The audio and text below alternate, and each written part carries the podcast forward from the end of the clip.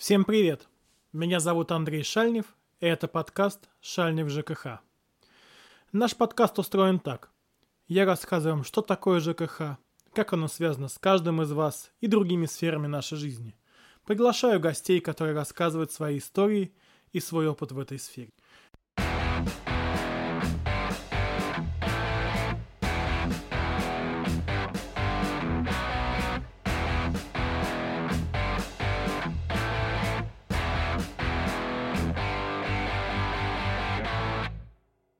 Сегодня у нас очень интересная тема, которая за последние пять лет стала одной из самых быстро набирающих популярность, вызывающей интерес, споры, ломание копий и прочее.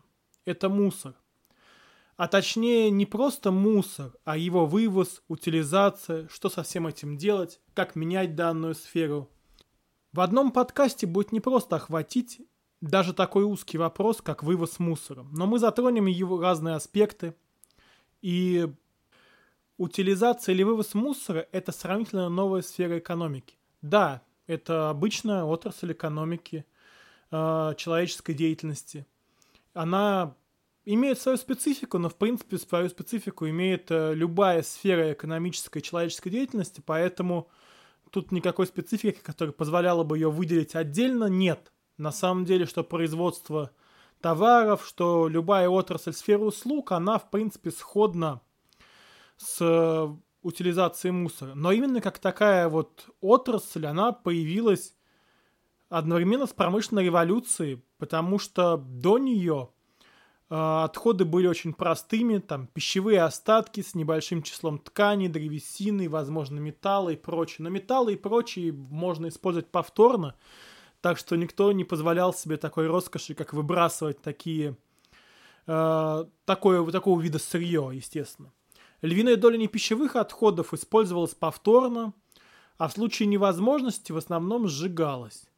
Отходы жизнедеятельности, пищевые отходы, вот, они накапливались, э, сливались в основном на улице, то есть поэтому на самом деле в местах развития городов вы найдете очень мало примеров, где первый этаж является действительно первым. Обычно первый этаж не пригоден для проживания во многом из-за того, что ну, мусор, когда ты сливаешь из окна, запах поднимается на уровень этажа мини, первого этажа минимум, и не очень приятно находиться на первом этаже. То есть это не жилой этаж, и отчет шел со второго этажа или с первого жилого.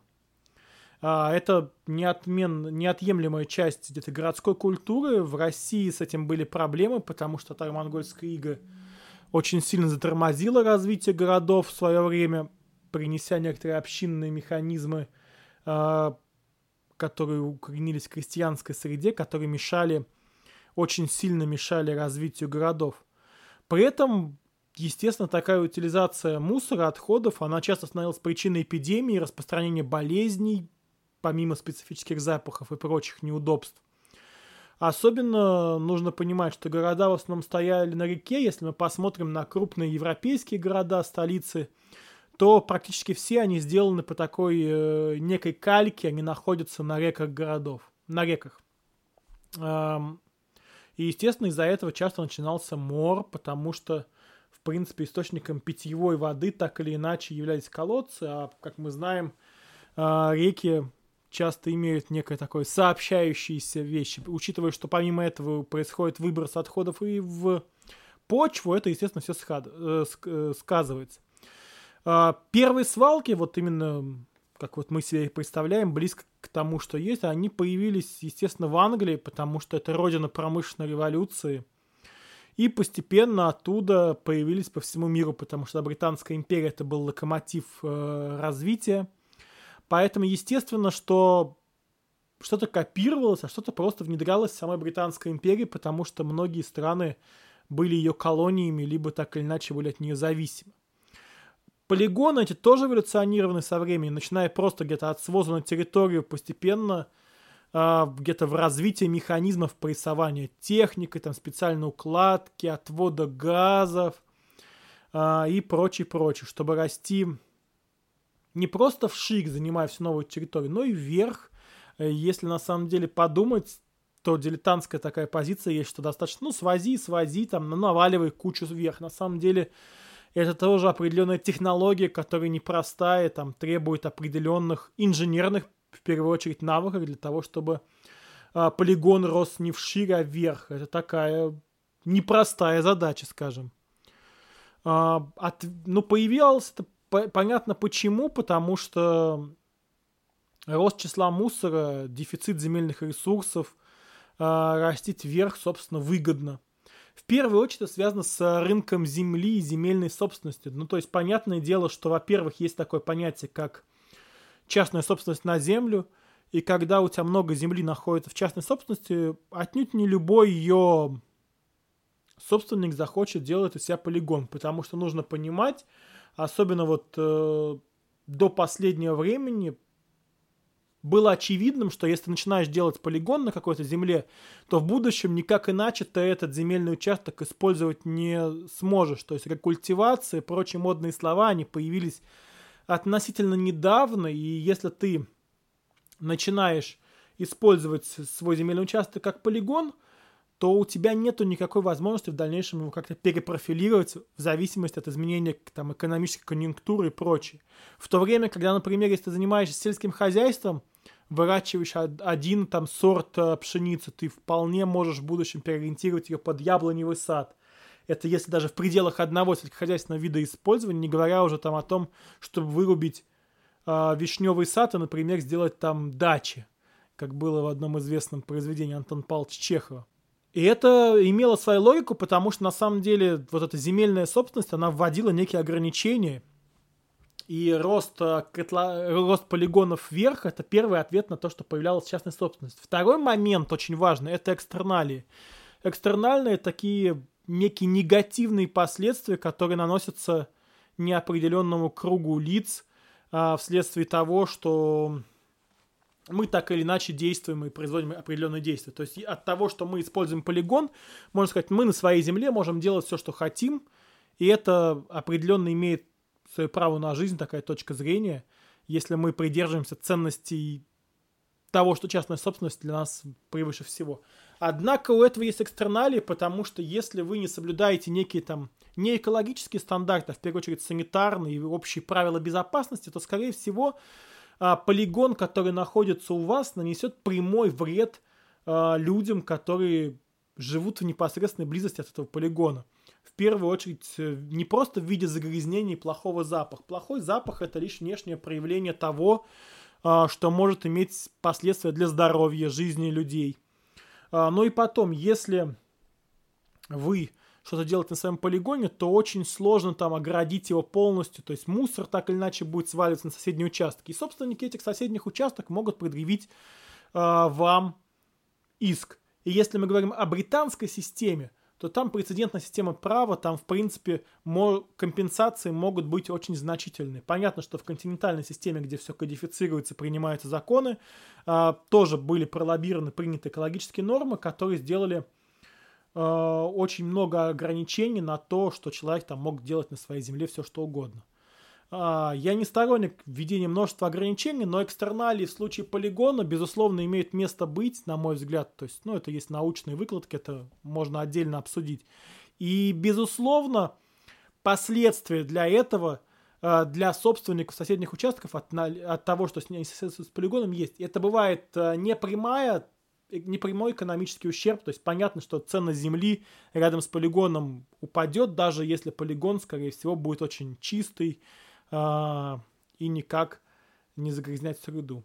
Ну, престижность района, понятно, упадет. Ну и прямой, то есть этот ущерб, на самом деле, первый нельзя никак компенсировать. Второй ущерб – это прямой ущерб здоровью, прямой ущерб почве, там, и ухудшение качества участка напрямую вследствие того, что вы эксплуатируете свой участок с полигоном, он есть, и вот тут уже можно говорить о компенсации.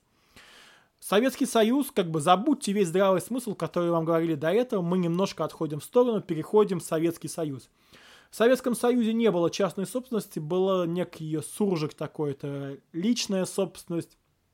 Все полигоны были созданы за счет государства, государством спланированы, и в принципе вот когда мы говорят о некой такой вот эффективности планового механизма хозяйства, что рынок не решит проблему мусора, у нас есть отличный пример Советского Союза, который и создал во многом те проблемы, которые мы видим сейчас. То есть все вот мусорные полигоны практически, ну вот крупные полигоны все созданы в Советском Союзе, были спланированы вблизи жилых участков, вблизи городов подмосковных.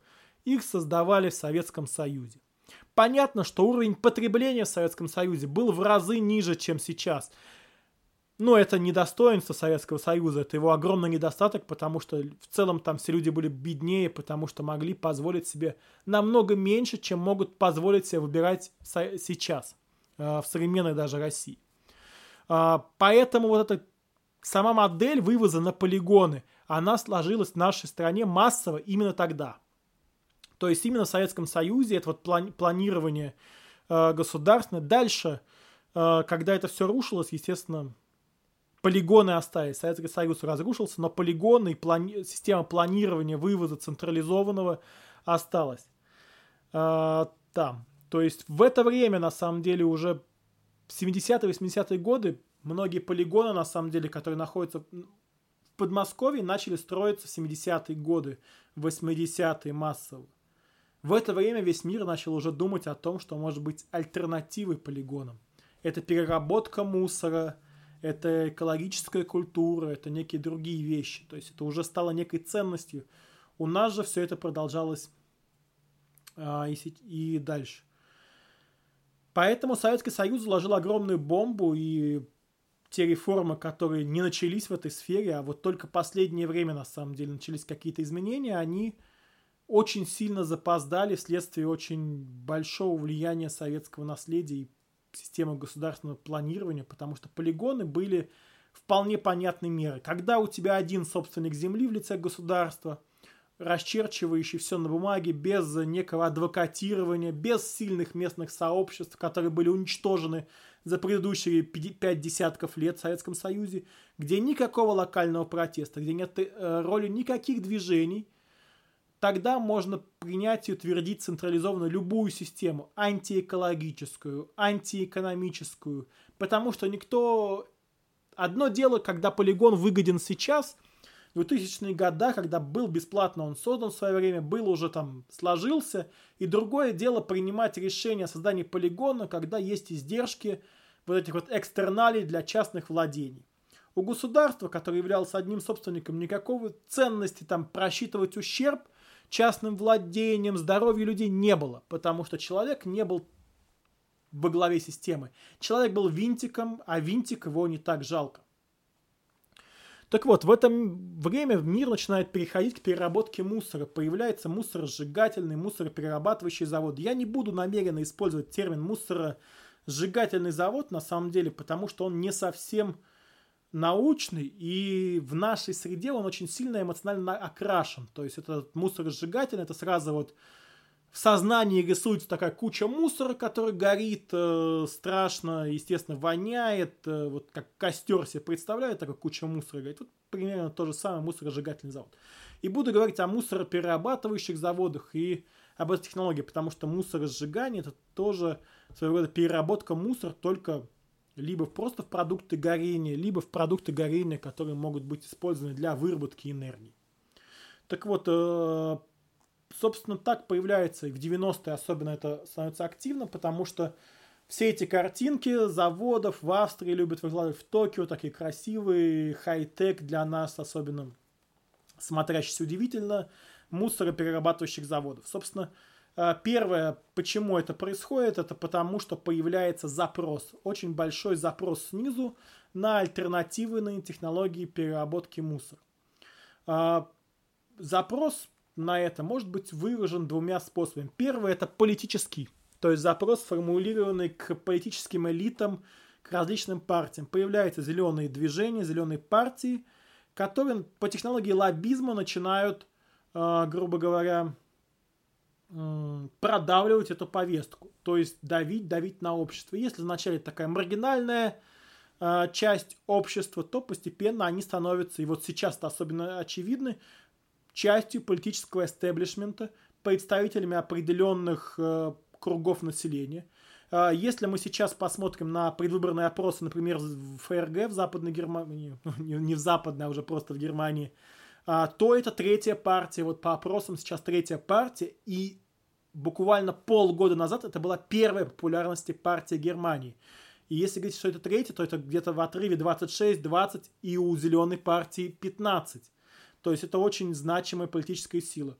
И, естественно, когда у тебя есть механизмы политического давления, и ты находишься, скорее всего, в условиях парламентской республики, либо где-то еще, то ты получаешь некое представительство, и ты можешь там принимать, лоббировать законы. Естественно, политические элиты класса используют законы для большего регулирования, большего обложения налогами и прочими вещами.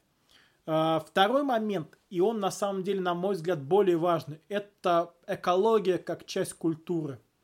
То есть для многих это становится не просто вот таким воззванием государства. Государство, приди, порядок наведи. Введи запреты, запрети упаковку, запрети полигоны. Все, все, все запрети. И чисто запретительные меры. На самом деле появляется некий запрос. Люди начинают, люди, привыкшие к потреблению, начинают через свое потребление выражать свои ценности. В частности, э, ну, допустим, снижая потребление того или иного неэкологичного упако... неэкологичной упаковки. Появляется там система ФСЦ, а, прочее, то есть это система сертификации упаковки и прочих. То есть для людей становится ценностью не просто потребить вкусный, хороший, качественный, технологичный, прочие характеристики товаров, услуг, а экологичный товар. То есть ну, сейчас вы можете оценить, что это уже пришло и в Россию, а на Западе, в Европе это началось еще раньше. То есть люди начинают потреблять товар, который как-то маркирован, отмечен как экологичный. Ту упаковку, которая может быть переработана. Та упаковка, которая может быть повторно использована, а не пойдет на полигон безвозвратно. Это очень большой сдвиг э, в культуре, и, на мой взгляд, он оказывает намного большее влияние, является первичным по, по отношению к изменению политического спектра. И вот эта часть культуры, которая меняет и изменения, которые происходят а, на Западе, оно влияет в том числе и на нас, потому что а, мы такое вот промежуточное состояние. Вроде бы мы часть западной цивилизации, с другой стороны мы там постсоветское пространство, и у нас сложная-сложная история. Тем не менее, на нас это оказывает влияние. То есть, ну, не секрет, что у нас многие города, они живут по меркам, ну, в принципе, восточные, а некоторые даже, ну, Москва, можно сказать, все-таки по уровню ближе даже к Западной Европе и превосходя Восточную Европу. Это очень большой разрыв, когда у тебя, с одной стороны, есть полигоны, не проведены реформы, а с другой у тебя люди имеют возможность ездить в Европу, люди многие работают в иностранных компаниях, регулярно бывают там, и потребляют информационные продукты, делаемые для западной аудитории западными средствами массовой информации, которые уже сформировались и которые отвечают на вызовы западной политической культуры. А частью этой культуры является экологический образ жизни, экологическое мышление. И вот последнее воскрешение темы вывоза мусора возникает во многом из-за этого. В том, что мы еще такое постсоветское общество, не завершившее реформы постсоветский, который не до конца отошло от централизованной экономической системы, не провело до конца реформу ЖКХ, а вывоз мусора это безусловно ЖКХ. И вот тут эти два мира сталкиваются. Это 16, 15, 17 и вот 18 год, это пик столкновения этой культуры. Это, безусловно, и прямая линия президента, на которой отправляется фактически в отставку мэр Балашки, который сейчас сидит бывший, это Евгений Иванович Жирков, и его компании, которые построили дома с видом на полигон. Это и Волоколамск, где губернатора Московской области закидывают снежками, где губернатор Московской области единственный район Московской области, где губернатор проигрывает выборы, где он не набирает большинства голосов, не становится первым, где люди голосуют хуже по поправкам Конституции – потому что люди на себе вот чувствуют этот выбросы, и постоянно в других местах. То есть, казалось бы, что стало хуже?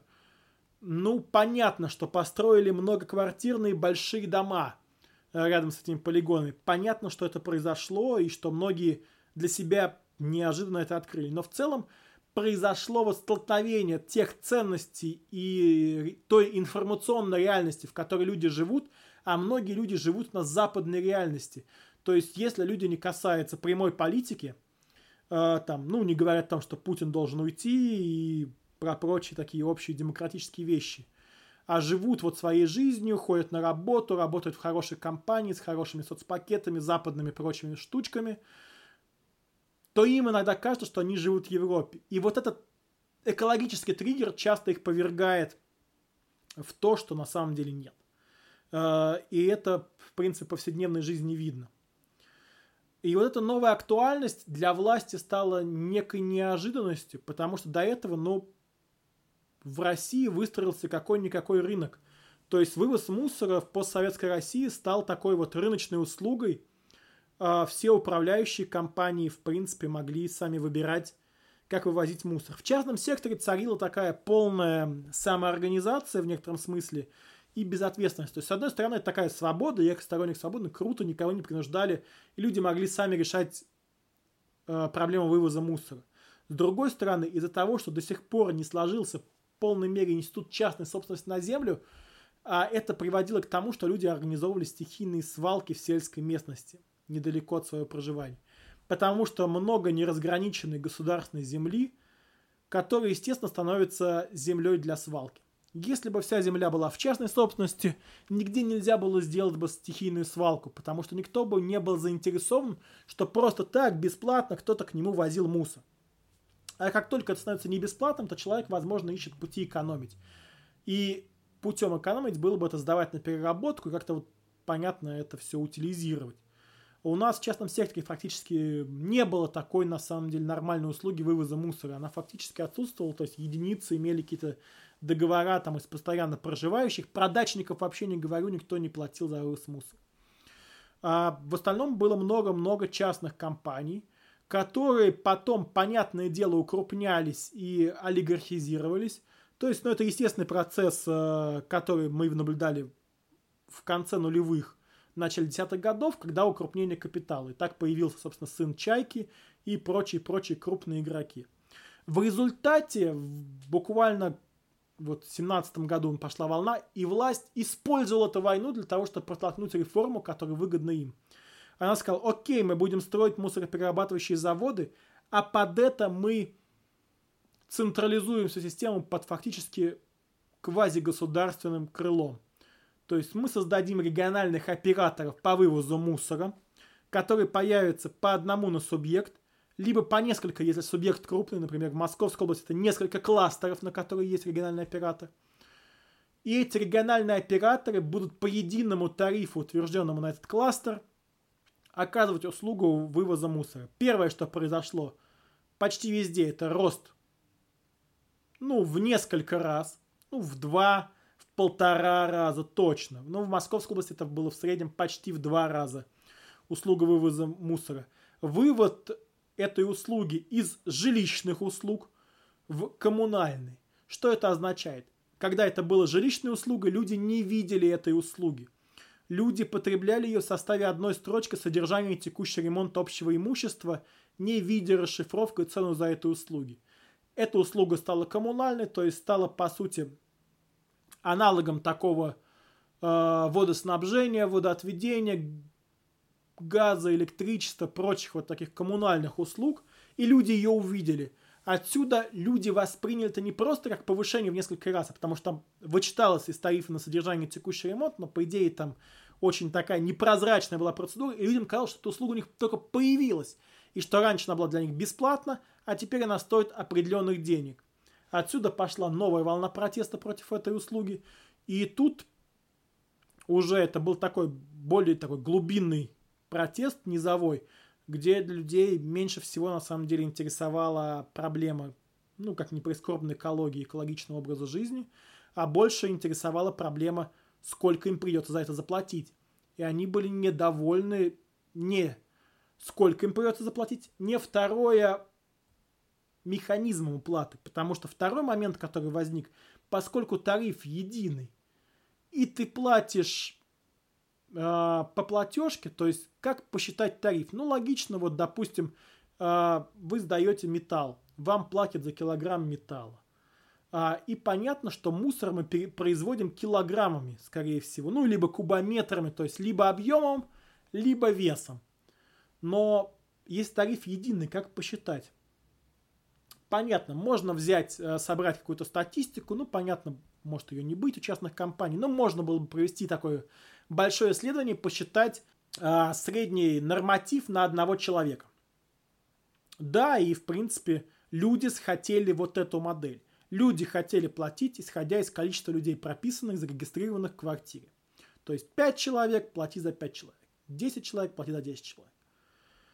Но в большинстве регионов эту модель очень сложно реализовать. В первую очередь почему? Потому что множество людей живет не по регистрации, не по прописке. И, в принципе, это очень отсталый институт регистрации прописки, вот такой советский, который давно пора в текущем виде отменять. Особенно это актуально для Москвы и Московской области, где много съемщиков жилья, сдающих жилье, снимающих жилье и прочее, прочее, прочее. Поэтому эти данные, вот эти нормативы были пересчитаны на квадратный метр. Отсюда новая волна возмущения. Люди не понимают, почему они должны платить за квадратный метр. Это, кажется, несправедливая, непонятная экономическая модель, которая была абсолютно не объяснена. В результате с 1 января 2019 года мы выходим на новую схему вывоза мусора, а, новой платежкой, долгие объяснения и региональные операторы, которые появились на 10 лет, выбранные на конкурсной основе. В Подмосковье большинство, ну не большинство, в Подмосковье, по сути, все Подмосковье поделено между двумя компаниями. Первая это компании, связанные с сыном Чайки, с Игорем Чайкой, с Артемом Чайкой и с Игорем Чайкой. Это Хартия. И второе это структура Ростеха. А за прошедшие три года практически, потому что мы записываем уже, начи... заканчивать третий квартал 2021 года, ни один мусороперерабатывающий, сжигательный и прочий завод в Московской области не построен. При этом тариф уже один раз повышался и будет, скорее всего, повышаться еще несколько раз. Куда же делись эти частные мусоровозящие компании? Они стали в основном субподрядчиками. То есть, если у компании Хартия есть свои мощности по вывозу мусора, то у региональных операторов, связанных со структурами Ростехнологий, таких мощностей нет. Они, по сути, все отдали на субподряд и экономически, э, ничего, экономически просто снимают свою небольшую маржу с этого. Ну, небольшую в процентном отношении, большую в абсолютных цифрах. А, так что же получается сейчас? Что поменялось? А, сегодня, в 2021 году, по сути, можно говорить уверенно об одном. Появились э, разные контейнеры. Появился контейнер для перерабатываемого мусора, который должна вывозить другая, одна машина. И появился контейнер для неперерабатываемого мусора, который должны вывозить э, в другой машиной. Неперерабатываемый пищевой и перерабатываемый в основном это пластик, бутылки. Множество историй вы найдете в интернете, что приезжала одна машина – а, но за это и такое могло быть, но на самом деле сейчас за это большой штраф, можно фотографировать, прислать на добродел и прочее. То есть, если такое есть, ну, давайте это отслеживать и жалуйтесь, ну, за это штрафуют. А, второй момент. Собственно, больше ни о чем уверенно сказать нельзя. То есть, как перерабатывается вывезенный пластик, ну, я вот знаю, вот у нас в Пушкинском районе есть один такой сортировочный перерабатывающий комплекс. Он не очень больших мощностей, и все бы он отработать не мог. Так что на этом пока все, что поменялось. В Москве не введена реформа. Москва не Россия, в Москве эта реформа не проведена, и мусор по-прежнему сидит в жилищных услугах, и это никак не поменялось. Ну, там вроде появились какие-то контейнеры, там что-то есть, но та схема, которая реализована в Московской области и в других субъектах, не реализована. А, на самом деле, учитывая очень долгий период того, что происходило у нас а, в советской власти и прочее, даже если вывозится все не на один, одной машиной, либо даже если вывозят это все на один полигон, то это не так просто. Ведь, ну, не так плохо. Потому что, ну, в принципе, процесс. Реформа – это процесс. Поэтому введение таких раздельных ящиков, оно, в принципе, показало первое. Люди очень хорошо сортируют мусор. А люди, получив выбор, а, начинают хорошо задействовать эти механизмы.